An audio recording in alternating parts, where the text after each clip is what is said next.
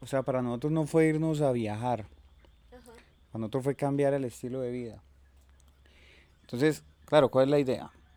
La idea es convertirse en nómada. Nuestro estilo de vida es sedentarismo. Nosotros lo que vimos fue, pues vamos a cambiar el estilo de vida, vamos a ser nómadas. ¿Qué significa ser nómada? Que yo tengo que vivir con lo que voy encontrando diariamente y me tengo que desplazar donde, donde pueda sobrevivir. Entonces, para nosotros no fue tocar ahorros, no fue nada de eso. Nosotros viajamos con un propósito y era ayudar a otros mientras nos desplazábamos.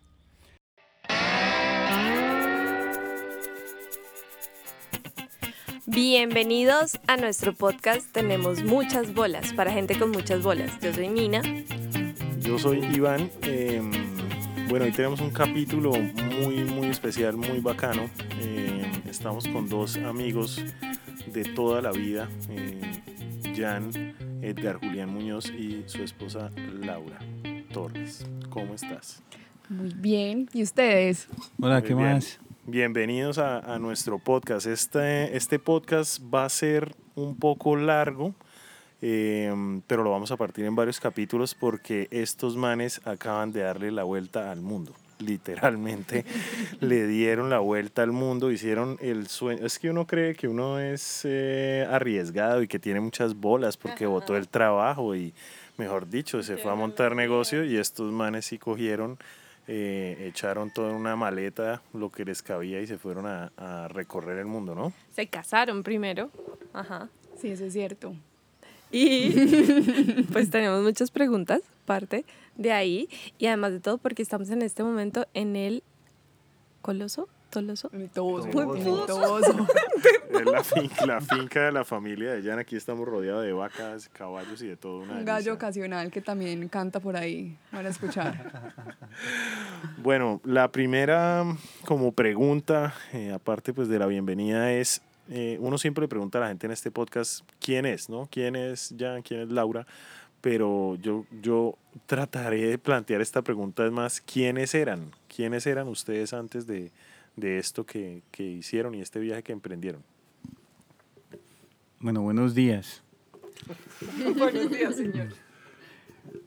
Pues, pues a la pregunta, no, yo sigo siendo el mismo. Antes y ahorita es, es igual. Mm, Pues antes, antes de, del viaje, sí puedo decir que, que tenía de pronto otras prioridades. Em, todo lo que, lo que ha ocurrido en este, fueron 14 meses viajando, em, pues nos, nos lleva de pronto a reflexionar sobre ciertas cosas de, de qué es la vida tal vez, o qué es lo que esperamos, mm, cuál es nuestro lugar, todas esas cosas existenciales que en últimas uno nunca deja de... Sí, nunca responde, pero y nunca deja de preguntarse. Yo creo que hasta que tengamos 70, 80, 90 años vamos a seguir preguntando lo mismo. Además, qué bien somos una mente con un cuerpo, ¿no? El cuerpo envejece, la mente quién sabe cómo, pues hasta dónde nos lleve. Em, antes de, pues, de viajar, pues yo era un tipo normal también, igual que todos, tenía mi trabajo. Yo ya había hecho varios viajes, de hecho, largos, había sido voluntario en África, ya había hecho el camino de Santiago de Compostela. Usted trabajaba con finanzas, ¿no? Con números. Sí, yo, yo trabajé en el sector petrolero casi 10 años. Eh, estuve en varios lugares. Mi último trabajo fue en Lima, que era, fue, era mi cargo era, yo era country manager de una empresa colombiana eh, y estábamos gasificando Lima. Antes de, de viajar yo renuncié, conocí a Laura. Conocí a Laura mientras estaba en Lima, ella vivía en Chile. Y no renuncié, nos encontramos acá en Colombia, mm, comenzamos el proyecto, yo ya lo tenía muy claro, yo había creado una ONG en África y mi idea, de hecho cuando conocí a Laura fue lo primero que le dije, voy a, tengo que volver a África. Hola, mucho gusto, nos vamos para África. De hecho sí, tal cual fue, ¿no? Fue, Pues más o menos fue así. Me como, hola, ¿cómo te llamas? Laura. Yo soy Jan. Te darías a dar la vuelta al mundo, te irías a África, dormirías en la calle. Yo como, mucho gusto. Qué perdedor, ¿no? Estaba muy preno, pero bueno, tocaba de una vez. Sin miedo. Pero lo que yo no me imaginaba es que las preguntas eran en serio. O sea, yo simplemente pensé que era como una charla como cualquier otra, cuando uno, cuando uno conoce a cualquier persona, como para romper el hielo. Pero no me imaginaba pues como que un año largo después las preguntas que me hizo iba a ser como la, la realidad de lo que íbamos a vivir. Entonces sí, eso fue como, como sorpresivo, pero pues igual, muy valioso. Pero tú dices que sí. Sí, yo dije que sí, pero el poder de la palabra, uno puede decir muchas cosas, pero del dicho al hecho, pues por lo general no pasa. Los planes de Ah, viajar o sí. los planes de hacer algo, por lo general, quedan en eso, en planes y sueños. Es muy Ah. difícil como encontrar una persona que en verdad sea consecuente y que desde el principio diga, mi plan es este, usted se le mide o no. Bueno, en últimas cambió todo, ¿no? ¿Por qué? Porque si bien la ONG estaba creada en África, yo enviaba recursos mensuales.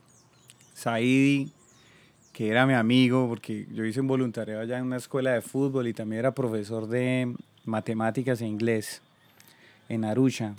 Saidi falleció y todo pues estaba a nombre de Saidi. Ahí nos cambió los planes. Claro que eh, falleció ya cuando habíamos arrancado el viaje. Nosotros pensábamos terminarlo en Tanzania nuevamente. Pero Saidi fallece cuando nos enteramos cuando estamos en Tailandia. sí. Pero bueno, ustedes se conocen en cuando se conocieron, usted no estaba haciendo planes ya de irse ya, sino estaban, eh, creo que estaban estudiando, pero ¿qué, qué, hacías, ¿qué hacías tú, Lau? Pues bueno, yo soy negociadora internacional. Y yo trabajaba en una Pues, empresa... Si quieres viajar por el mundo, pues yo soy negociadora internacional, no sé, si te sirve, ¿no? O sea, ahí verá. Entonces, pero... Vamos entendiendo mucho de esta historia. Pero mi paso por esa carrera fue como extraño porque yo en verdad lo que quería estudiar era gastronomía. Pero en mi familia dijeron como, no, mija, eso de pelar papas usted no. Entonces, porque no entendía muy bien cuál era el propósito de la carrera. Entonces dijeron como, escoge otra cosa y ya después tú cumples tu sueño. Te haces unos cursitos, como me Sí. decían a mí. Te haces unos cursitos, en fin.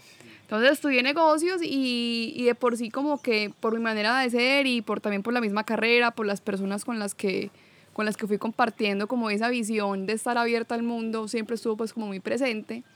Al yo graduarme, yo dije, yo no quiero seguir como la misma ruta de, de irme a trabajar en una empresa de toda la vida y no salir pues de Medellín, sino que dije, si voy a trabajar toda mi vida, pues que sea algo interesante. Y me fui para Turquía. Y ya, y allá viví pues siete meses.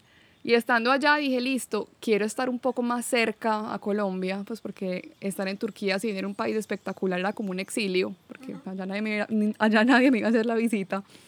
Eh, entonces dije, listo, quiero estar cerca de Colombia, pero un país que esté como mejor. Las opciones eran Chile y Brasil, y me salió pues una oportunidad laboral en Chile, donde inicialmente iba a estar seis meses, pero me terminé quedando un poco más de dos años. Entonces ya después dije como no, ya, ya sí es hora como de volver a la casa. El plan que tenía inicialmente, que ya sabemos que cambió totalmente, era estar en Medellín. Allá trabajé en una, en una empresa consultora que se llama Don Homby, que trabaja con todo el tema de comportamiento del consumidor y, y análisis de data. Y estaba muy contenta pues allá trabajando y eso hacía. Hasta que ya pues conocí acá a Jan, que llegó pues como con este otro plan. Sí. Pero igual para mí viajar, viajar siempre, siempre, siempre, fue, siempre fue una constante. O sea, estar como en movimiento es algo con lo que, que me gustaba mucho. Pero la diferencia, pues cuando ya empezamos con este otro plan, es que en las otras oportunidades que yo he estado fuera, siempre tenía muy claro dónde iba a trabajar, qué iba a hacer, a qué ciudad iba a llegar, dónde iba a vivir. Pero este nivel de incertidumbre en el que vivimos pues durante, durante todo el viaje, sí fue pues como, como lo nuevo.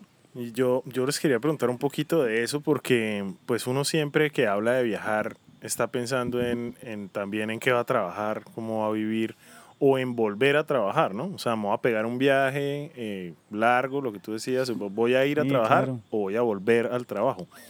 Entonces la pregunta un poquito era, ¿dejar el trabajo de oficina por un ideal o por una idea? O mm, más, o sea, mejor dicho, mm, lo que decíamos al principio, muchos decimos como no, hay que tener muchas bolas y yo me voy a ir de mi trabajo y me voy a emprender y me voy a hacer otras cosas. Hay gente que dice me voy a pegar un viaje, pero se pega un viaje de un mes, de dos Seis meses, de Un año sabático. un año sabático en la casa de la mamá. o sea, porque pues mantener un año sabático no es tan fácil. Esa, esa visión o ese miedo pues que todos tenemos, ¿cómo, cómo ustedes lo llevaron de dejar el trabajo de oficina, sobre todo también la U, para irse a recorrer el mundo, ¿cómo, ¿cómo pasa eso? Claro, no, cuando uno, cuando uno, es que esto no es de, o sea, para nosotros no fue irnos a viajar, para nosotros fue cambiar el estilo de vida. Entonces, claro, ¿cuál es la idea? La idea es convertirse en nómada. Nuestro estilo de vida es sedentarismo. Nosotros lo que vimos fue, pues vamos a cambiar el estilo de vida, vamos a ser nómadas. ¿Qué significa ser nómada? Que yo tengo que vivir con lo que voy encontrando diariamente y me tengo que desplazar donde, donde pueda sobrevivir. Entonces, para nosotros no fue tocar ahorros, no fue nada de eso. Nosotros viajamos con un propósito y era ayudar a otros mientras nos desplazábamos. Entonces lo teníamos claro. Teníamos que movernos para darle la vuelta al mundo, teníamos que ir pasando por varios lugares. Nosotros no planificamos nada, solamente nos íbamos moviendo por los lugares donde encontrábamos trabajo, nos sentíamos bien, eh, era más económico de pronto estar a veces un tiempo. Em, donde, donde no hubiera mucha complicación a la hora de nosotros ir sobreviviendo. Y íbamos encontrando mm, el sustento todos los días, ¿no? Nunca, nunca nos hizo falta. Cuando uno piensa en viajar, claro, por lo general es, bueno, voy a tomarme, si soy, si, si estoy, si estoy en un trabajo, pues cuándo me van a dar las vacaciones, o cuándo pido un permiso, o cuándo será el próximo puente. Sí, y será que no cae un puentecito el miércoles, parece que nos dan lunes y martes, no sé. Todas esas cosas que uno piensa cuando está en la, en la, en la oficina. Sí, en el, en el, sí. En la rueda del ratón, siempre por lo mismo, el mismo círculo vicioso. Esto es diferente, esto era cambiar el estilo de vida. Nosotros demoramos 14 meses, no porque tuviéramos que volver, sino porque también hay otros compromisos que nos tocaba seguir, en, que nos tocaba cumplir, perdón, el tema familiar, pero pues nosotros en realidad si bien estamos acá en la finca, em, pues nosotros nos seguimos comportando como, como nómadas. Y lo mejor de ser nómada es que no tenemos ninguna necesidad de acumular. Igual yo creo que lo importante es que si bien nosotros no teníamos mucha estructura acerca como de los países a los que íbamos a ir o, fechas o, destinos específicos, sí teníamos muy claro más o menos como cómo bandearnos. Entonces, digamos, eh, en tema de oficios, como que teníamos claro qué habilidades podíamos ofrecer en caso pues de emplearnos. Habilidades tanto como para el tema intelectual, pues por nuestras carreras, también como habilidades pues como que requieren como más esfuerzo físico, carpintería, eso, floristería. Exacto, eso es súper interesante. Yo lo tenía un poquito más adelante en, en la conversación, pero pues uno, nosotros acabamos aquí de cambiar un inodoro con Jan, para los que no saben, y son cosas que uno, no, en serio, porque son vainas que, que uno en su vida diaria, pues hoy existe rápido, o sea, la gente no, ni siquiera se... Arriendo, o sea, uno la llama gente, al arrendatario y tráigame un plomero. exacto, y cambia y ponga, casi que la gente ya llama para que le pongan una puntilla en, en, el, en la casa, ¿no? Eh, entonces, esa preparación previa, que yo les iba a preguntar sobre la planeación del viaje y ahí está incluido el tema de oficios que me parece súper bacano. Eh, pues, ¿cómo fue? ¿Cómo se prepararon para eso y, y, y, cómo aprendieron? Pues yo creo que lo inicial, lo inicialmente, lo que, lo que evaluamos es como lo que nos, lo que nos gusta hacer. O sea, porque digamos pues uno puede decir, me encantaría, pucha, ser ingeniera espacial y armar cohetes, pero pues básicamente uno no va a encontrar un curso online para hacer eso. Entonces, eh, en el caso mío, siempre me han gustado mucho las flores, entonces voy a hacer un curso de arreglos florales, como que en el caso tal, en caso tal que surja la oportunidad, pues tengo, tengo esa habilidad para, para ofrecer. Y ya siempre había estado interesado en el tema de carpintería, entonces lo que hicimos fue buscar como ciertos cursos, él, él lo hizo y creo que inicialmente pensábamos que el curso que yo hice, el de los arreglos florales, iba a ser como el más útil, pues como por todo el tema de decoración, flores exóticas en otros países. Pero lo, lo, lo particular que fue que fueron las habilidades de Jan las que, las que nos abrieron más, más, más puertas. Pues es que son como las necesidades básicas del ser humano, ¿no? Que hablábamos hace un rato antes de la, de, pues, del podcast, que es pues uno necesita vivienda, comida, eh, dormida, ¿no? O sea, Salud como... y vestido, sí. Exacto, un techo donde estar y, y, el tema de, pues de construir, uno poder construir su propia casa, que a mí me, me, me, parece que es un sueño, ¿no? Eso, Sí, sí. Tuvo que No, ser de bien hecho, aplicable. de hecho, antes de salir, como decía al lado, teníamos claro una cosa. Si nos toca sobrevivir, pues tenemos que tener alguna habilidad. Ujú. ¿Qué cuento de que, no, ¿cómo vas a decir lo que dices de la carpintería? O sea, hay mucha gente que uno se encuentra por ahí que vive es que aparentemente Instagramers y todo eso, que en realidad lo vemos hoy en día, la realidad es otra, eso en realidad es puro humo que uno ve en redes sociales. Y está bien seguirlos porque pues como la vida soñada. Conocimos a varios. La verdad los verdaderos Instagramers no, no son tan idiotas. Los que creen que son Instagramers son unos idiotas en realidad. Porque en realidad creen que están haciendo algo. Entonces cualquiera... ¿Ustedes son Instagramers? No, no, cero. Cero. No, no se puede. Eso en realidad, eso es... Eso es como que... Eso es como perder el foco también un No, poquito, no, ¿no? claro, es, claro, No, nosotros... Vivir en una realidad ahí virtual. Extraño. Pues es... Es que cuando tú vives de imagen, te toca maquillar mucho. O sea, cuando tú quieres mostrar, salir bien en una foto o mostrar un lugar, o sea, si lo que tú quieres vender es una imagen, fake. No, es que desde que uno utilice redes sociales o utilice, digamos, eh, el arte de la fotografía enfocado hacia los retratos, hacia los portraits, Ujú. entonces, pues claro, uno tiene que, tiene que fingir algo. Es imposible no hacerlo.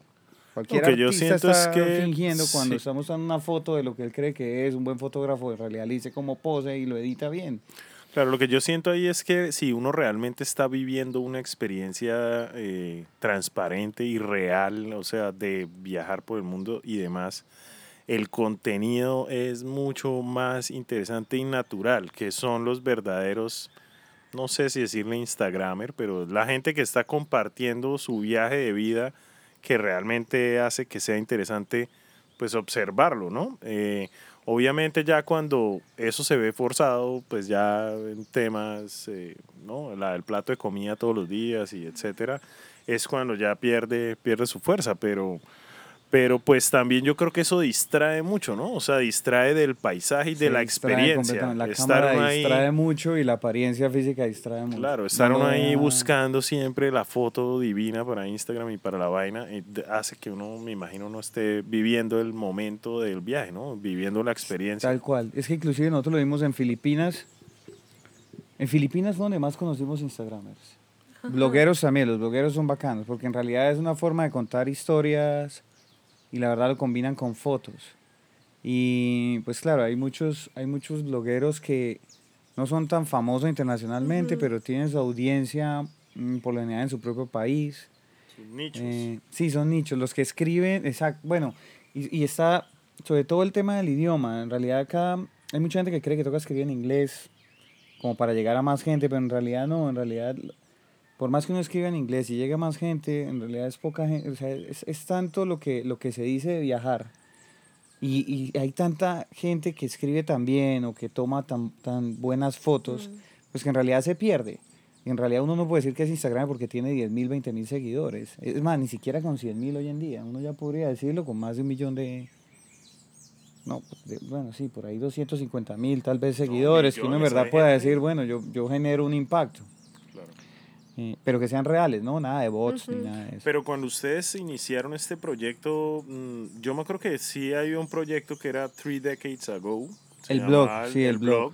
Sí. pero el proyecto no estaba enfocado a, a, pues a, a recibir dinero por el, por el No, proyecto, no, no, pues tratamos nosotros de con algo de Google Ads, pues me imagino que la nosotros conocíamos la tema el tema de rentabilizar, Pero también sabíamos la realidad que no es como todo el mundo dice, ah, quiere viajar por el mundo, quiere cumplir su sueño, pues haga, habrá un blog de viajes y, y hay un poco de gente que se cree gurú.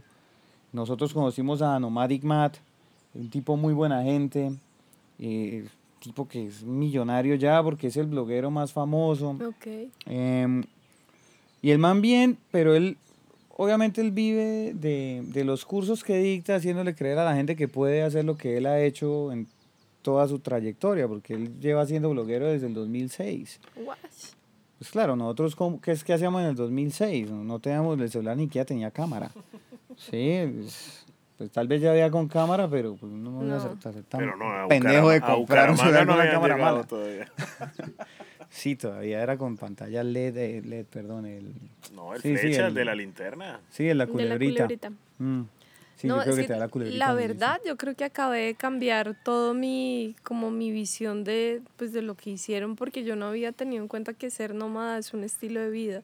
O sea, yo creo que uno siempre ha tenido, o pues yo he tenido la creencia que viajar significa paseo.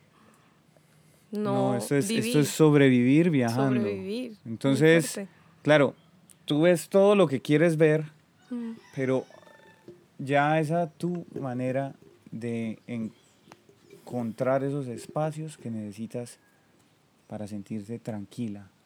O sea, es como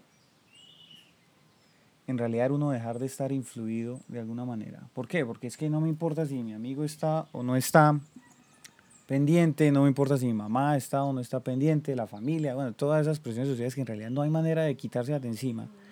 En realidad ya es uno mismo y toda la gente que uno conoce es, es para, para uno como, como ese encuentro con la realidad humana que, que muchas veces nosotros la, la omitimos en, en el estilo de vida sedentario.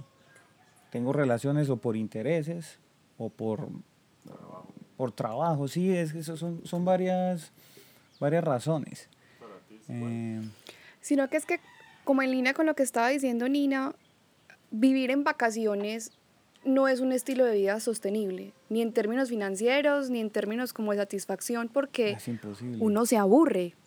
Uno se aburre de ser turista, uno se aburre, se aburre de estar, no sé, al frente de una piscina con una cerveza en la mano. O sea, eso es rico una, un día, dos, pero ya que tu vida sea eso, o sea, no, no es sostenible de ninguna manera. Entonces, con este estilo de vida, sí había tiempo para el ocio, pero había una preocupación latente pues por, so- por sobrevivir, especialmente porque cuando ya estábamos al otro lado del mundo, no era como llegar y decir, me quiero devolver ya, porque no había cómo, o sea, el vuelo más cercano costaba una X cantidad de millones y 27 horas mínimo, no es como decir, me voy ya para mi casa. 13 millones si hubiéramos querido volver Sí. desde Tailandia. Entonces, ya, ya Los dos. los dos. Porque ya metido el dedo, ya metida toda la mano. O sea, como que ya estábamos al otro lado del mundo.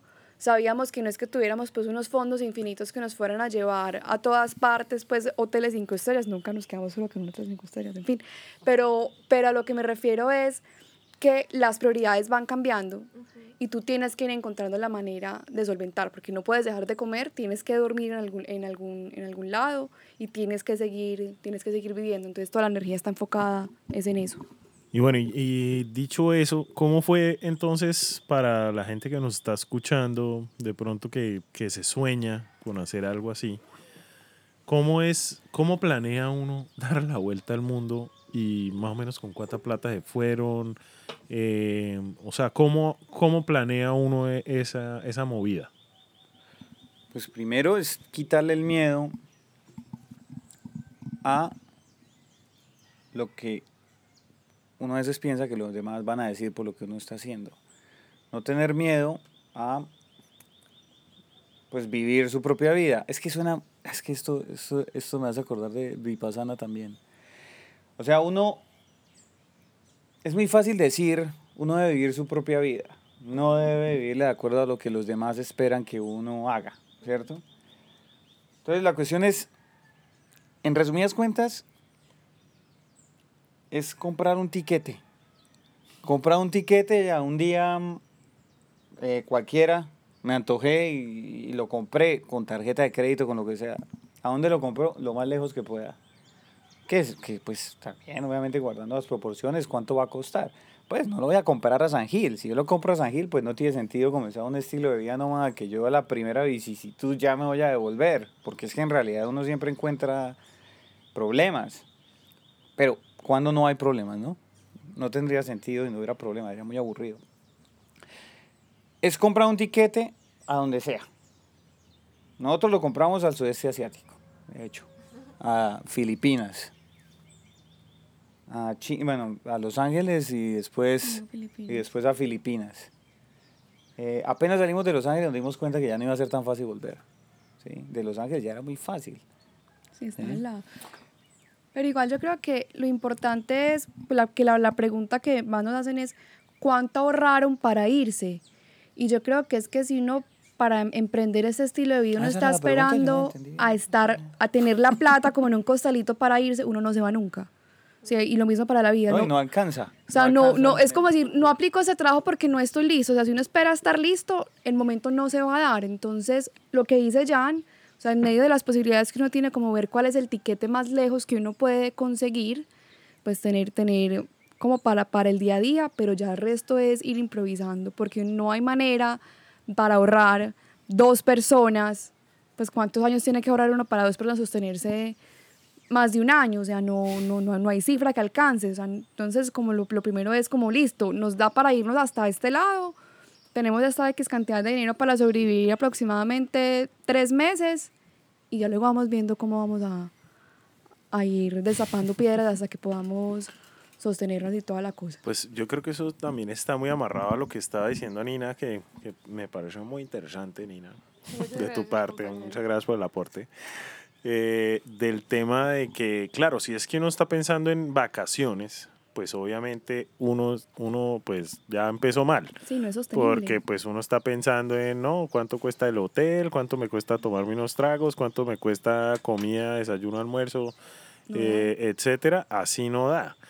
Pero dicho eso, ¿cuál es la mentalidad? Porque yo creo que aquí hay una que ya pregunta. entiendo un poquitico la hay- pregunta. Claro, aquí hay una pregunta de fondo y es, todos, o bueno, la- el 90% de la gente, que pues además todo el mundo trabaja, en algún momento quiere botar toda la mierda y decir, "Ta, me quiero ir al culo del mundo, quiero ir a conocer la isla que vi en una foto en Instagram algún día, las Maldivas, a Bali, a, mejor dicho, me quiero ir con una tribu africana a tomarme fotos, a tomar viaje en Perú, no sé.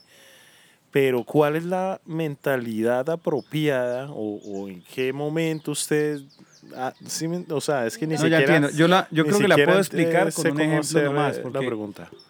porque es que encontrarle teoría a, a, a- a eso es... Encontrar una explicación, no sé. Es, es volver a lo mismo. de sé tú misma. eh, sé feliz. Haz lo que te gusta. Sí, es- eso es... Y eso en realidad es demasiado estúpido, sí. Eso dejemos los libros de autoayuda. Sigan vendiendo mucho. Eso a la gente le gusta leerlo. Yo se las pongo así. Yo renuncié a Lima. Era un cargo ejecutivo. Mm. Yo tengo unos ahorros. Me vengo a Colombia. Comienzo a, a- a hacer lo que yo quería hacer, que era el tema, bueno, si voy a darle la vuelta al mundo, si voy a ir a, bueno, en realidad era terminar en África, si yo voy a seguir con la ONG en África, tengo que estar allá, tengo que ir más seguido, tengo que buscar una fuente de ingresos.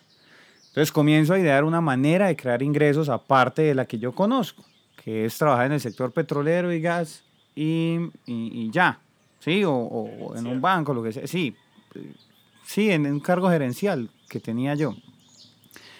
Eh, entonces, ¿por dónde va? Ahí es donde uno comienza a investigar, bueno, que blogs, que yo no sé qué, tal cosa, ¿cómo hago para generar ingresos desde cualquier lugar del mundo? Entonces, eh, cuadramos lo del blog, no pensando en hacernos blogueros famosos, porque en realidad para uno ser bloguero famoso hay que escribir un poco de estupideces y un poco de mentiras, porque es una manera de contar la historia, es como las películas. O sea, la tienes que tener de una manera que alguien la compre. Que alguien y la- cuando está exacto. sujeto a que Pero la alguien la realidad compre, ya no, eres, ya no eres libre de hacerlo como a ti te gusta, sino de satisfacer como quien va a patrocinar tu blog. Sí, si uno ve Corazón Valiente, uno se imagina que William Wallace en realidad era Mel Gibson, pero en realidad era un tipo ahí que era un, ya, un matón. Eso no podía, eso apenas llegaba ya a los castillos ingleses, mataba a niños y a todo el mundo, porque así era en la época. Pero obviamente si lo cuentan así en una película, no lo va a vender igual que Corazón Valiente. ¿Sí me hago entender? Creo. Entonces, llegamos a Filipinas. Entonces, como ejemplo es, llegamos a Filipinas, ¿qué hacemos? Claro, podemos gastarnos los ahorros. No, nosotros somos nómadas. Entonces, es difícil porque uno está acostumbrado a un estilo de vida en que yo tengo plata y, la, y lo pago. No, y que no sabe cuándo llega. O sea, me llega tanta plata este día. No, claro, mano. no, entonces no, espere, no nos podemos gastar los ahorros. Es que el- a mí, para mí el video que, que nosotros en cierta forma hemos vivido en Bogotá, en Medellín, ahora Bucaramanga, es yo necesito un piso, yo necesito un centro, necesito como esa estabilidad a la que nos han inculcado, que es como tenga su casa, tenga un techo y eche raíces, porque ahí es donde va a crecer. Entonces, como nómada nunca tienes un piso o tu piso está De hecho, lo, flotando. lo más lindo de ser nómada es eso. Cuando uno cuando lle- llega un momento, nosotros lo sentimos tal vez a los seis meses, no de estar viajando, sino de estar viviendo como nómadas, que sentimos qué rico es poder llegar a algún sitio, ver cosas que uno antes quería comprarlas porque aparentemente las necesitaba decir, no tengo necesidad de comprar eso. Entonces llegábamos con amigos, que, amigos míos de, de, de- de- de antes, de Lau, en Turquía, en India, amigos de nosotros, de, de otras épocas, y pues todo el mundo pensando en lo mismo, me va a comprar un carro, un BMW. Entonces vea mi nuevo carro. Nosotros pensábamos, nos mirábamos y decíamos, qué rico no envidiar nada, no tener la necesidad de, o sea, sí, no acumular, es... Pero lo digo desde el punto de vista práctico, no teórico. Porque es que teórico uno dice, sí, a mí no me importa, ¿cierto? Pero en verdad sentirlo como que no me importa, soy feliz con lo que tengo. ¿Qué me diferencio de los demás? Sigo siendo una persona, estoy viviendo, estoy acá, el mundo es de todos. Termina uno diciendo, yo no soy ciudadano colombiano, sino soy ciudadano del mundo. En cualquier lado donde esté me siento cómodo. Nada me hace... em, No sentirse en tu mundo. sí, Exacto, nada me hace sentir extranjero. Es que como seres humanos siempre tenemos la tendencia a llenar lo que está vacío. Entonces cuando tenemos una casa, entonces decimos, voy a comprar esta matera, voy a comprar este adorno, o voy a comprar esta se va a ropa. ver más bonito de esta forma, entonces uno a veces adquiere cosas que no necesita. Es que es Exacto. mejor este que Uno el otro, quiere pero eso llenar está el bueno, espacio. ¿para qué? Uno quiere llenar el espacio como, co- como sea. Cuando tú te estás moviendo, tú no tienes el espacio estable, entonces tú lo llenas con otras cosas. Tu maleta tiene una capacidad, no le puedes echar más cosas. Entonces no te vas a amargar por todo lo que no puedes comprar, sino que lo dejas ir. Y ese espacio que tú tienes para llenar, lo vas llenando con las personas que vas conociendo, con los lugares que vas visitando. O sea, ya la prioridad va cambiando por completo. Es- Esos espacios, esas cosas que uno gasta cuando uno quiere más o mejor, lo llena es de, digámoslo así, de humanidad, em, espiritualidad. Otras cosas llegan. ¿En qué se diferencia un rico de un pobre? En realidad es en los lujos que tienen, en los precios de las cosas. Porque un pobre tiene nevera, sí, pero más chiquita. El rico también tiene nevera, pero más cara. El pobre también tiene carro, pero un carrito feíto. Y- Y el rico también tiene carro, pero suple la misma ahí necesidad. Yo leí algo que usted escribió que me, que me pareció muy interesante, sobre todo porque pues, yo llevo muchos años trabajando en diseño y usted usó esa palabra. O sea, la diferencia entre un rico y un pobre es el diseño. Y eso me pareció una putería porque realmente pues un carro cumple una misma función, simplemente es cómo se ve ese una carro. nevera, una, Una lavadora. nevera, una uno ni lavadora, necesita lavadora, todo. otro acá a veces La tengo ni ropa. secadora, pues al patio allá, ahí ustedes lo ven ahí. Exacto, o sea, la calidad realmente... Huele rico. eh, exacto, es un tema porque las, el ser humano igual está impulsado y a mí sí me interesa esa pregunta porque a mí sí me mueve el diseño, o sea, a mí sí me gustan las cosas que están pensadas para el cuerpo, para ergonómicamente, un mueble en diseño, un cojín, un estampado. No sé, no quiero sonar banal porque obviamente hablar con ustedes es un No, poco pero no es banal, no es banal. Pero, pero, o sea, ¿se desprendieron totalmente de, esa, de ese tema o, o durante el viaje hay unas prioridades, pero se mantiene igual un, un sentido de, de eso? ¿Tú quieres responder o yo puedo responder una, una parte? Y yo si quiero respondo otra. O sea, lo del, lo del diseño, lo de lo, lo de lo bonito, ¿no? es, es un tema, obviamente, y es que acá ya me pongo, cuando uno lee Oscar Wilde, además de su prosa, que es tan, tan fluida y buena, poderosa, pero cuando uno empieza a mirar el tema de la belleza, en realidad, ¿hasta qué punto es subjetiva? Lo, un diseñador, claro que tiene que hacer las cosas bonitas y tiene que cobrar por su trabajo. Y, y- y- pues de acuerdo a, sus, a lo que aspira. Pues si, si usted aspira a tener más, pues usted va a cobrar más y le va a vender a gente que tenga más. Y eso no está mal. O sea, el tema del diseño, eh, nosotros también lo tenemos en cuenta. Yo no era capaz de ir con una mochila fea, por ejemplo. ¿Cierto? Siempre Y a- mantuvimos nuestra, nuestra vanidad. pues, claro, eso se mantiene. Lo que pasa es que lo que sí sé es que no tengo que ir a una tienda de North Face a comprar un maletín de, se- de 1.500.000 pesos cuando en Vietnam puedo comprar en la fábrica directamente de North Face por 50 mil pesos. ¿sí? O, o, o, o hago otras cosas, pero pues claro. Pues es que los Sí. intermediarios siempre quedan con todo, es verdad. No, lo que, lo que pasa es que depende del estilo de una vida que, que- si uno quiere, depende, perdón, depende del estilo de vida que uno quiera tener o como quiera verse. La imagen para todos es muy importante. Yo no me quiero ver mal. Yo sé que tú no te quieres ver mal y tú no quieres verme a mí mal. La vanidad está. Pero la cuestión es hasta qué punto. O sea, sí, yo qué necesito. Si yo necesito ropa, voy a comprar la ropa que me haga sentir bien a mí a un precio que pues, yo pueda comprar. Entonces, pues me tengo que tomar un buen tiempo para hacerlo. Pero si yo digo, no, es que toda la ropa de marca es buena, no me importa si pago un millón de pesos desde que diga ahí la marca que a mí me gusta, pues me voy a ver bien. Pues por eso vemos tanta gente ahí como, uno la ve por ahí en la calle ahí, como uno se dice, mantiene plata, pero ¿cómo se ve de indio, cierto? Porque no le meten diseño. O sea, El- eso es muy buen gu- el importante. buen o sea, gusto no se puede buen comprar. gu- Sí, puede ser una mujer que va con una ropa, una mujer o un hombre atractivos con una ropa que compró en cualquier almacén que uno creería que no venden ropa buena y se ve muy bien. ¿Por qué? Porque tienen buen gusto. O sea, no es necesario una cosa. Yo para qué necesito una nevera, si ya lo vamos a otras cosas más prácticas, una nevera de 60 millones de pesos, que las he visto, para una casa, si hace lo mismo que una nevera de 500 mil pesos. ¿Cierto? Entonces, ¿yo para qué voy a comprar una nevera de 60 millones de pesos si la de 600 mil pesos hace exactamente lo mismo? Lo que pasa es que para mí como todo ese tema del desprendimiento en cuanto a, a lo material, en cuanto a la vanidad, sí fue un proceso. O sea, un proceso para mí muy drástico. Porque digamos, cuando yo empecé a empacar mi mochila, yo dije, voy a empacar la mejor ropa porque las fotos, ¿sí o qué? Porque esta ya van a quedar las fotos. Entonces dije, no, el bloqueador solar, la crema humectante, la crema para después del sol, el primer, el maquillaje. Entonces yo iba sacando cosas y ya me miraba con cara como de, o sea, no hay ninguna posibilidad que todo esto vaya en tu equipaje. O sea, no va a haber ninguna posibilidad. Y el primer encontrón fue cuando hicimos la escala en El Salvador para Los Ángeles, que yo tenía una bolsa con todas mis cosas de aseo, con todas mis cremas, elixir de no sé qué cosa.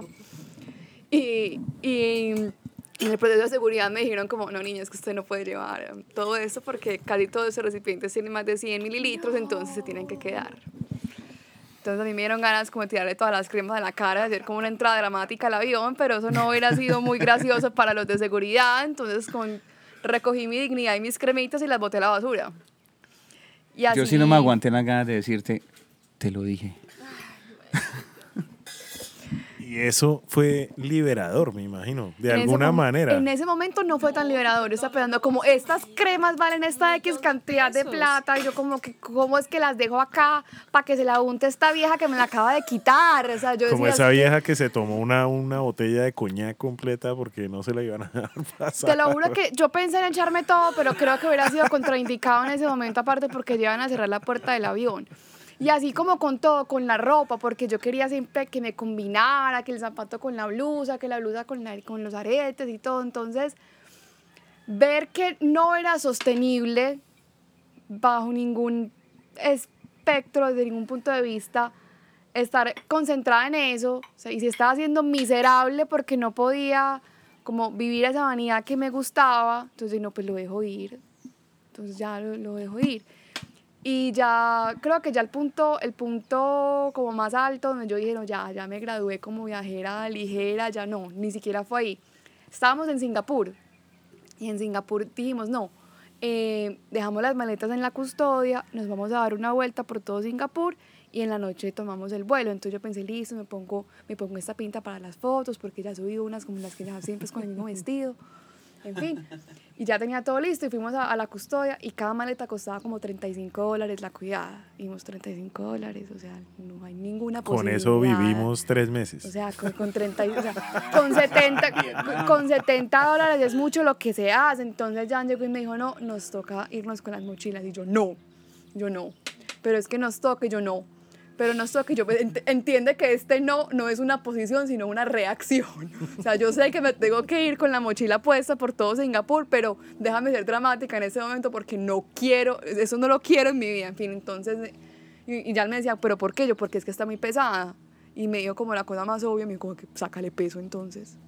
Como, me dieron ganas de exterminarlo en ese segundo, pero tenía toda la razón. Entonces saqué todas mis cosas en el aeropuerto, que yo creo que fue una, una escena bastante lamentable. Y saqué una bola de ropa y la boté a la basura. Uf, Hiciste la de la Entonces- asiática esa que tiene un programa de, de votar lo que, lo que no te hace Sí. feliz. Sí, pero eso es, entonces, como que en vez de, en vez de decir esto, does this spark joy, era como que esto vale la pena que lo cargue o no, o sea, este peso vale la pena, no, votar, votar, votar. Te volviste funcional en ese momento. Sí, en- entonces ahí fue como en esa sabiduría chiquita que dijo Jan de pues entonces quítale peso, que yo dije, pues si me embobé yo cargando esta ropa, pues la boto y listo, pues ya, no, no pasa nada. Fue ahí que, ahí sí fue liberador. Y eso, eso, pues yo hablando con ustedes y escuchándolos, son cosas muy filosóficas también, ¿no? O sea, eso es muy de la vida, de, o sea, esto hermano, esto me está pesando y no me está dejando viajar al añade ningún punto valor, B. lo dejo ir. Exactamente. Y eso, ¿creen? ¿Ustedes ya lo ven como un tema, o sea, más filosófico también? Eso es que se nota que es un estilo de vida totalmente, no solo más allá del viaje físico, sino del viaje espiritual, pues, y emocional. Pues yo aprendí eso la primera vez que hice el camino de Santiago de Compostela. Ujú. Porque, pues claro, yo iba ahí como, uy, el camino bien. Y pues claro, yo me llevé una maleta de 70 litros. Y no, es que pues, son 35 días, más de, bueno, 800 kilómetros. Claro, yo iba caminando y los pies sienten y empieza uno a ver. Y empecé a botar cosas. Yo iba soltando, pero a medida que, o sea, era, o me quedo con mis cosas materiales o termino el camino. No, por quedarme con las cosas materiales voy a coger un bus para que no me pese tanto. No, Mm. voy a mandar mi mochila de hotel a hotel. No, eso es trampa. No, tengo que sobrevivir con lo que me quepa en mi mochila. Comencé a botar, me acuerdo que boté una chaqueta. Es estúpido decirlo, pero era una chaqueta cara. Y fue como dejarla y empiezo, no me acuerdo que boté una brújula también muy chévere, porque eso uno se va y uno cree que es el, mejor dicho, eh, eh, no, ¿cómo es que se llama este man? Eh, bueno, el caso es que, claro, uno empieza a soltar y cuando va soltando cosas uno dice, ¿y yo para qué quería eso? Entonces, ¿qué voy a haber pagado caro por algo que, eso no, es, que no sirve para nada?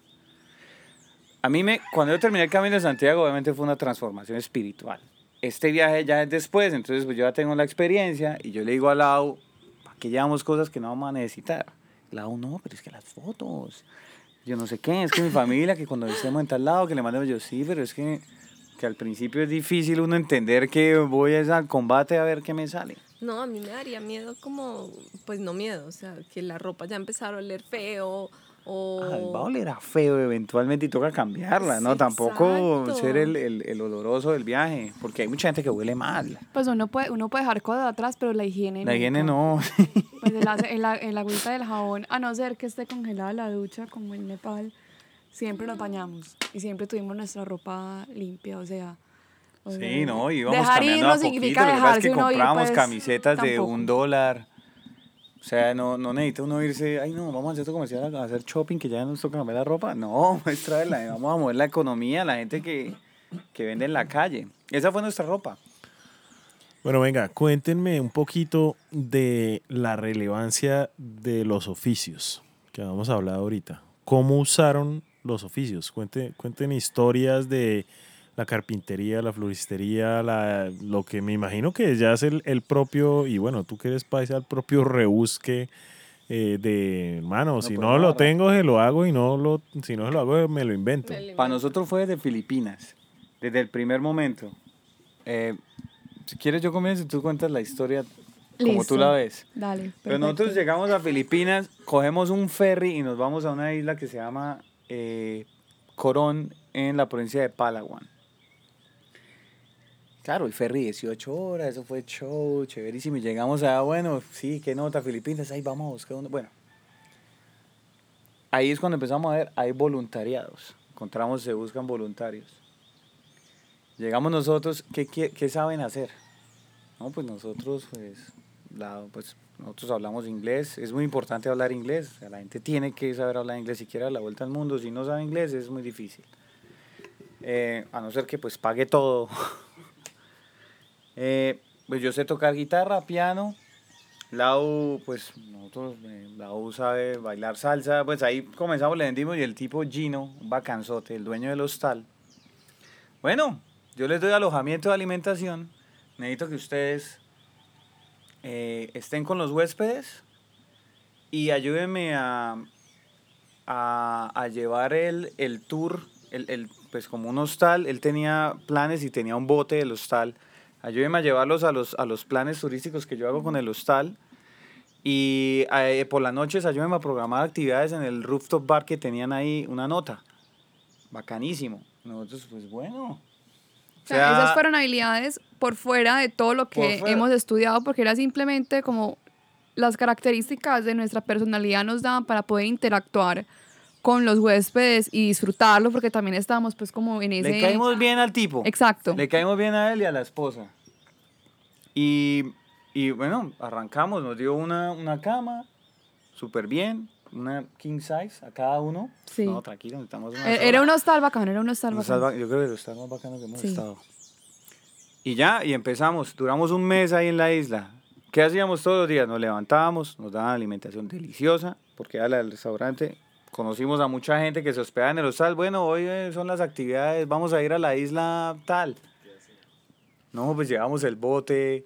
O sea, nosotros eh, nos encargamos que hubieran, que hubieran huéspedes que se asignaran pues para, para cada una de las actividades, que hicieran pues como, como el pago, asegurarnos pues que, que fueran a la actividad, que pasaran un buen rato, o sea, como toda la logística. Bueno, pero esa es la parte aburrida. Lo Sí, bacano pero- era que nosotros íbamos en el bote conociendo todo Filipinas gratis. Sí, pero no había manera de, de- de conocer Filipinas y estar en el bote gratis y no estaba la parte maluca de conseguir los huéspedes. Ah, bueno, pues ese es el trabajo. Pero no era venderlo, era, Pues decirle, eso no hey, era hoy vamos. trabajar, yo le hubiera hecho un favor a cualquiera que me hubiera pedido el favor de hacerlo. Era para decir simplemente, hoy vamos para esta isla, ¿quieres ir? Sí, apúntate en la recepción. apunte, ya ellos cobraban. Era eso. Y nosotros Era íbamos en el solamente bote y con el capitán, que era un bacán, Jake, perezoso. Y por las noches, pues Lau programó sus clases de salsa y yo programé unos open, open, open, Open mic. mic. Open mic. Claro, pues yo era el que animaba. Entonces, bueno, ¿quién toca tal cosa, tal? Y sacábamos la guitarra. Gino compró una guitarra y la verdad le fue muy bien. Sí. Quedó muy contento, hombre, porque, pues claro, para él representaba más gente. Es una isla turística. La gente, en vez de irse a la- al casco urbano, se iba al rooftop bar del, hotel, del hostal. La gente sin. Porque vi- no hubo ni un día que estuviera vacío, ¿cierto? Todo estaba. Y tenía dos meses.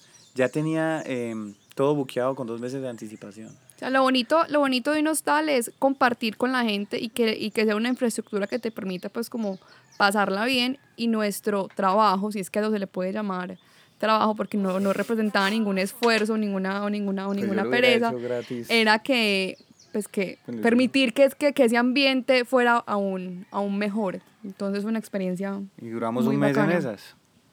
Todos los días. Además, una colombiana paisa enseñando a bailar salsa. Pues igual yo- Esa- me yo imagino que la clase estaba llena. No, pero que quede claro.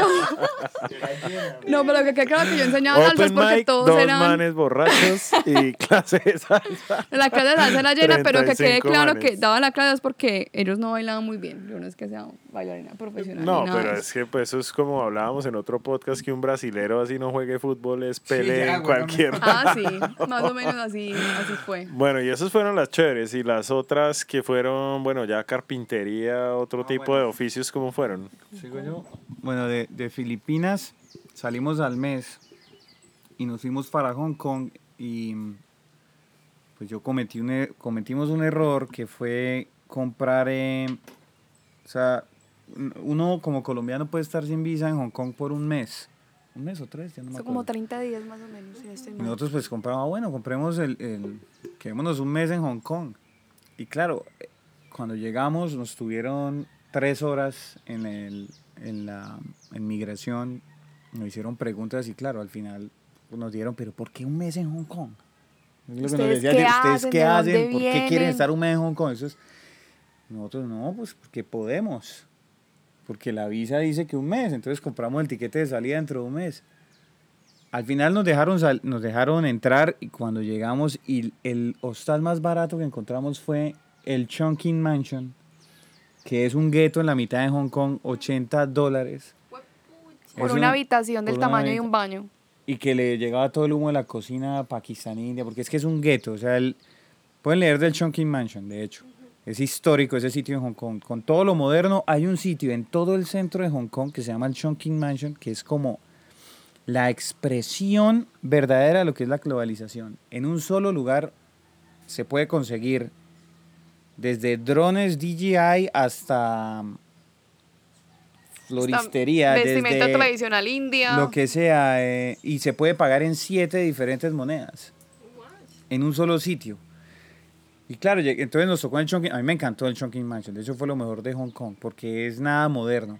Pero claro, nos dimos cuenta que si nos quedamos en Hong Kong dos semanas, ya nos acaba lo de los ahorros de tres meses.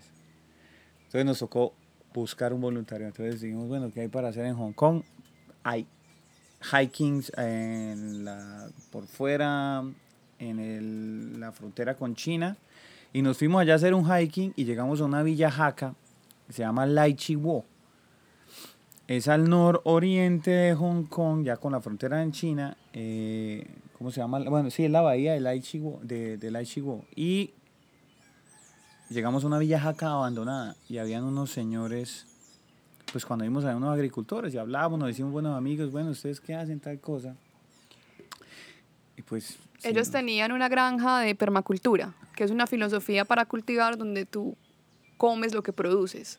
Entonces dijeron, nosotros podríamos, pues si, Si quieren, nos, pueden ayudan ayudar. Y nosotros les damos alojamiento. en- Claro, llegamos y eso era un nido de ratas, porque eso lo estaban repoblando. O sea, no fue una experiencia, a ver, es que no sé cómo decirlo, porque ellos tenían, ellos vivían su filosofía de ser amigables con el medio ambiente, de producir sus propios alimentos, pero en la ejecución era una villa abandonada, o sea, no, no había una infraestructura que permitiera como estar cómodo. O sea, entonces, y y era, yo creo que de, de todos los 14 meses, creo que esa fue al menos la experiencia más dura para mí, porque fue la que representó más incomodidad, tanto a nivel de funciones como a nivel físico, porque el Ay, trabajo no en el campo es duro. Yo no estaba acostumbrada a eso. O sea, ¿Qué tenían que hacer? nosotros eh, lo principal era regar el campo. Nos tocaba pues como quitar la Recoger maleza. Las verduras que estuvieran ya listas. Exacto, ayudar pues también como con algunas labores de la casa, porque si estábamos ahí pues no éramos invitados, sino que éramos pues voluntarios, lo estábamos ayudando. Pero lo difícil es que como esto era en el campo campo, en, esa, en ese pueblo, si se le puede Selva, llamar así, Selva, toca decir selva, porque a mí me salió una cobra, de hecho. vivían 10 personas y de las 10 personas dos éramos nosotros, entonces no había una tienda, no había otro ser humano como para uno ir a, ir a conversar, eh, estábamos como todo el tiempo ahí y al ser zona rural pues habían ratones y donde hay ratones también pues hay serpientes y no cualquier serpiente como les puede contar Jana. Pues sí, lo que pasa es que, la, a ver, esa parte de, de Hong Kong, la parte sur de China es Cantón, ¿cierto? Esa parte es Jaca, que es diferente a Cantón. Y eh, esas villas jacas fueron pobladas hasta que los ingleses devolvieron los eh, Hong Kong a los, a los chinos. Vivían 800 personas, la mayoría emigró a Inglaterra. Y la verdad quedó abandonada, el resto pues se fue entre en Hong Kong, el casco urbano, porque en Hong Kong es muy grande. Eh, pues como ciudad es muy grande. Em, y hay un proyecto del gobierno de Hong Kong de repoblar esas villas jacas porque son milenarias. Y pues a la gente que fuera y repoblara y comenzara otra vez le daban subsidios para el agro. Entonces la, se creó un proyecto de permacultura, que usted lo que siembra ahí es suyo, sobreviva de eso, nosotros le financiamos pues para que si le hace falta alimentación, usted vaya, pero vayas a vivir allá, ¿sí? Y re- empiecen a repoblar pues o sea, esa vuelve a esa tierra productiva, porque es una Sí, tierra y, buena. y vuelvan a, a vivir allá, o sea, para conservar la cultura, la cultura de Hong Kong es muy bacana, el taoísmo es muy bacano, eh, sí, todo el tema espiritual, y pues claro, ellos pues, como son un centro financiero, pues también hay una parte que quiere conservarlo de antes del imperio inglés, porque la mayoría ya es inglesa, toda la, la cultura es muy, muy inglesa, ¿no? Es muy parecida a la nuestra, es occidental.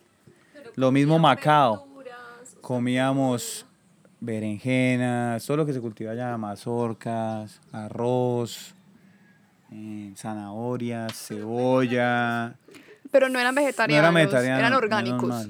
O sea, ellos, ellos Perdón. ellos creían en, en como en toda la filosofía de, de estar como en sintonía con la tierra. Entonces, digamos, por ejemplo, para, para cultivar no utilizaban pues ningún tipo de químico ni abono, pues así como, Sí, sino que lo, lo que hacían era... No, mira, porque es que ni siquiera podemos usar repelente. Sí, Porque usábamos repelente, no, pero eso tiene químicos, no puede. ah. es como el Entonces, ¿qué repelente es orgánico, no, que- no lo puedo usar. Y pues estábamos a, caminando donde estaba el bus era cinco horas. Bueno, y se Entonces nosotros no podíamos, no, allá no. No, nos fue No, súper bien. allá no nos enfermamos, pero digamos, por ejemplo, también allá aprendimos mucho, o sea, si bien acá hemos hablado de un estilo de vida nómada, allá aprendimos como de un estilo de vida como más en sintonía con el medio ambiente. Digamos, Ajá. ellos, por ejemplo, no utilizaban jabón porque el desagüe, pues como de todo el sistema, va directo al mar. Entonces ellos, ellos lavaban los platos con, con unas enzimas de fruta que hacían ellos mismos. Digamos, no utilizaban detergentes para lavar la ropa, sino que utilizaban como una sal especial. Un bicarbonato, un bicarbonato como, como en rocas, es algo raro, o sea, solidificado, no en polvo, sino como, como la sal marina, algo así. Bueno, ya eh, vamos a cerrar este capítulo. Para el próximo capítulo vamos a empezar a hablar de todo lo que fue Asia, porque esto está una chimba. Para cerrar este primer capítulo, me gustaría que le digan a la gente su top 10 de consejos para agarrar maleta e irse a, a viajar por el mundo, a darle la vuelta al mundo. ¿Diez? Bueno, no, cinco, los que quieran. Bueno, uno, uno, yo comienzo. Aprenda un oficio milenario. O sea, a- yo aprendí carpintería. Entra. Después pues, les contaré cómo utilizar la carpintería. Si es músico, va a ser muy útil en algunos lugares. No se pierda. O sea, aprender un oficio, al menos uno. Un oficio, pero manual. Nada de que no, que yo soy community manager nada de esas vainas. Que sirve, pero pues eso no le interesa a la gente. Em, algo, algo, algo, algo que en verdad sirva. Que genere valor, que, que, que, que, que gene- que genere algo que se pueda... para las necesidades básicas del ser humano. ¿no? Yo eso es lo que yo bueno, medio he gracias, sí. entendido. O sea, si va a aprender un oficio, que sea algo que, que la gente realmente necesite Sí, eso no- la gente en no- un pueblo, no en un... no En cualquier lugar, la gente siempre necesita cosas, lo que pasa es que es muy cara la mano de obra, porque todo el mundo quiere tener un estilo de vida bueno, ¿cierto? Entonces, si yo voy a contratar a un carpintero, el carpintero también quiere tener un carro bacano, entonces me va a cobrar carísimo. Entonces, cuando uno va viajando, el nómada no es el vago, el andariego, no, el nómada también sabe hacer algo, tiene que saber hacer algo, tiene que, tiene que diferenciarse de los demás que viajan. La mayoría que viaja, viaja es por placer. Si uno quiere cambiar el estilo de vida, necesita saber algo. Bueno, entonces uno es aprender un oficio bien aprendido. Dos, Yo creo que hay una concepción de que viajar es muy caro. Y sí, viajar requiere una inversión importante. Pero es caro cuando uno quiera ir a un lugar específico en un momento específico del tiempo. Si uno está abierto a cualquier lugar del mundo, incluso hasta San Gil, pues viajar se hace mucho más, se hace mucho más, más posible. Entonces yo creo que es eso, como que no decir, no, es que tengo que ir a Miami, pero en verdad tiene que ir a Miami. Tal vez no. No es que, sola- es que solamente tengo que ir, tengo que ir en verano. Realmente tiene que ir en verano. No, entonces es como cuando uno tiene abierto, cuando uno puede abrir su calendario y uno puede ser más flexible con los destinos a donde quiere ir, pues puede encontrar países más bacanos sin la necesidad pues de desembolsar. Yo creo Tanto. que es decir, váyase lejos. O sea, como para resumirlo es, dos, busque un lugar lejos de... Tres. de su comodidad. de, su co- de- de donde usted vive. Tiene que ser muy lejos. Pues, puede ser lejos a pie, si uno quiere. Mejor dicho, que el retorno no sea tan sencillo. Porque si yo, yo me voy a pie a San Gil, me demoro más que llegando a Hong Kong. Pero, pero si me quiero volver, me vuelvo en 20 minutos, en una hora. en- por tierra. Bueno, tres, Inglés. Tiene que saber hablar inglés. cuatro. Francés. No, pues cinco, alemán. Seis, japonés. O sea, no, tal vez eh, un punto importante es eh, trate de hablar otros idiomas. Sí, Sí. donde... Inglés, sí, es que... Sí, porque igual si usted habla alemán, de pronto es útil para la comunidad alemana que viaja. Uno de una, de una u otra manera, uno, se- uno termina haciéndose entender, pero es mucho más fácil si uno habla inglés. O sea, entonces... Lenguaje de señas. Sí, también, también funciona. O sea, uno de una u otra manera se va a hacer entender. Dice a punta de risas. Pero uno no está exento de que la policía, uno no está exento que la policía lo pare, que mm, se enferme. Eh, uno cómo explica que está enfermo y pues por lo general los doctores, pues, la gente que, que, lo va a tener a uno y los policías, los oficiales hablan inglés. Entonces es muy importante. O sea, yo no lo haría, pues se puede hacer. Yo creo que si no hablar inglés lo haría igual, pero bueno, y un consejo para, no, no solo para el viaje, sino para tomar la decisión. O sea, para esa gente que de pronto nos está escuchando que dice que, o sea, es muy inspirador este, este tema. O sea, pero, pero piensen que la gente que está escuchándonos de pronto también está en, en este momento en el carro yendo a la oficina diciendo, estos manes, cómo tuvieron las bolas para, para hacer esto? ¿Cuál es ese consejo que usted le daría a la gente para decir, voy a tener muchas bolas y voy a hacer esto? Yo creo que yo escucho mucho porque también, también he estado en esa, en esa situación donde uno dice, lo quiero mandar todo al carajo. Yo creo que ese estado de querer mandar todo al carajo no es el adecuado para tomar una decisión. Pero yo creo que cuando uno dice, lo que quiero es cambiar mi vida, o sea, quiero vivir mi vida de otra, de otra manera, cuando es una cuando es una decisión consciente, que no es de momento, si lo quiero mandar todo al carajo, sino que uno viene como día a día, quiero vivir mi manera, quiero vivir mi vida de una manera distinta, ese es el estado mental correcto para tomar ese tipo de, decisiones que le cambian a uno la vida. Porque si uno dice estoy mamado, compro un tiquete y me voy, pues igual uno lleva en la maleta el mismo problema que tenía cuando estaba cansado en el trabajo o en, o en cualquier lugar que esté. Pero cuando uno lo que quiere es cambiar cómo está viviendo, pues uno ya empieza a buscar las maneras de cómo hacerlo y ya se vuelve un proyecto a desarrollar, no una decisión de impulso. Creo que eso es como lo... Pero yo como consejo yo sí haría, yo sí lo daría. Compre un tiquete. ¿Qué pasa? ¿Qué puede pasar si lo pierde? Pues ya, perdió una plata. No pierde plata de muchas maneras, algún rompevidrio, lo que sea. Y como ejercicio yo sí diría, coja, ¿cuál es la cosa material más importante que usted tiene? Y piense que la va a regalar no a quién, que no a un orfanato, a lo que sea, depende de lo que, de lo que tenga. La cosa material más, más valiosa para usted. Y piense que la va a regalar. O piense que la va a perder ya. No, que la va a regalar, porque es que cuando uno le roba uno le toca aceptarlo, ¿cierto? No, usted la va a entregar, la va a dejar. No importa quién la coja. La persona que usted más mal le cae, eh, la persona que usted más quiere, lo que sea, pero la más valiosa, un ejercicio puede ser eso. Y yo sí le consejo, compra el tiquete. Que en últimas ya comprado el tiquete, uno empieza a resolver. Eso es como los como como como las las novelas de espionaje. Uno empieza a resolver sobre la marcha.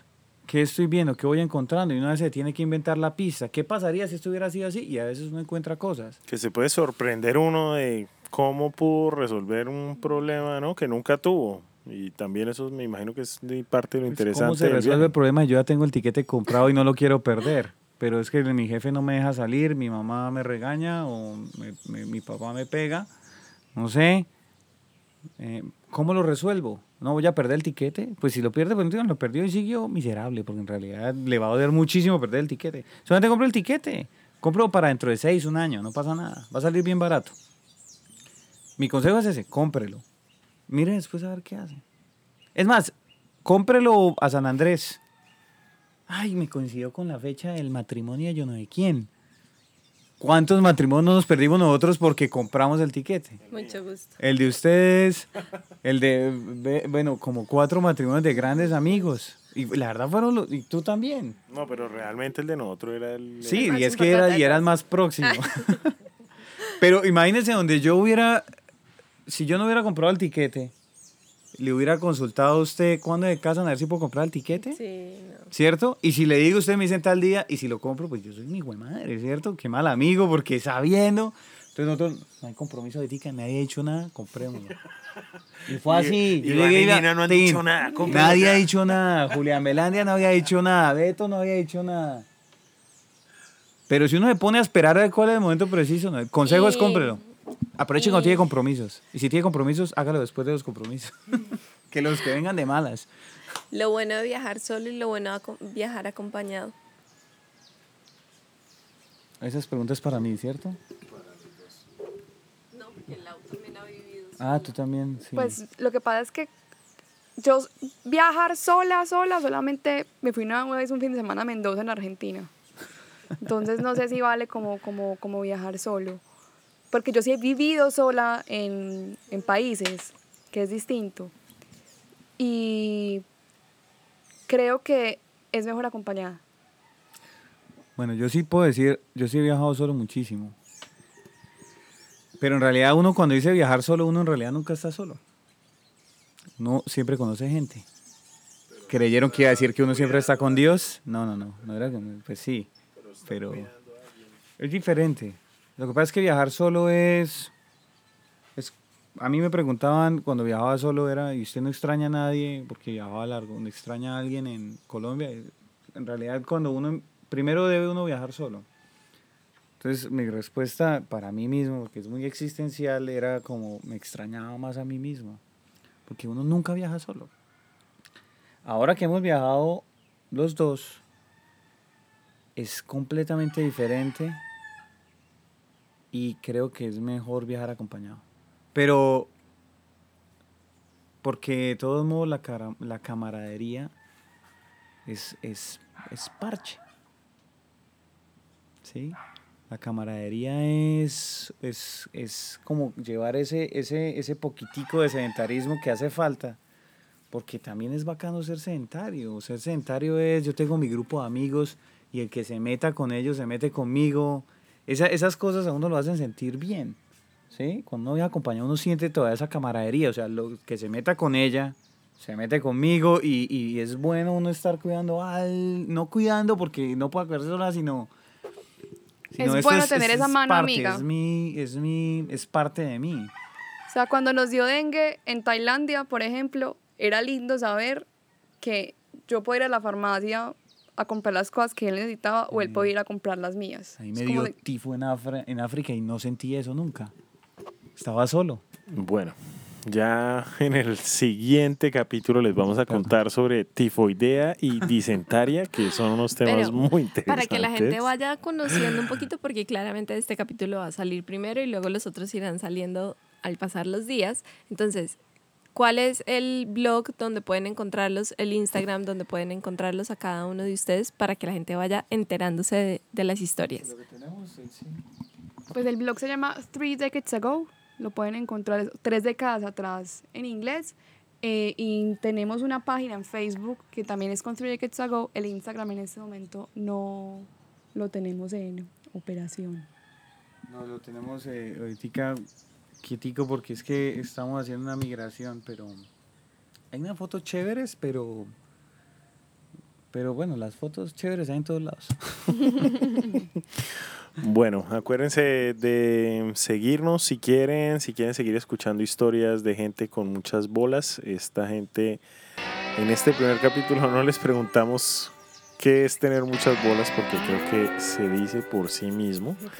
Eh, a nosotros nos pueden seguir en iTunes, en Spotify, en SoundCloud, en lo que quieran como tenemos muchas bolas. Gracias. Chao. Chao. Chao.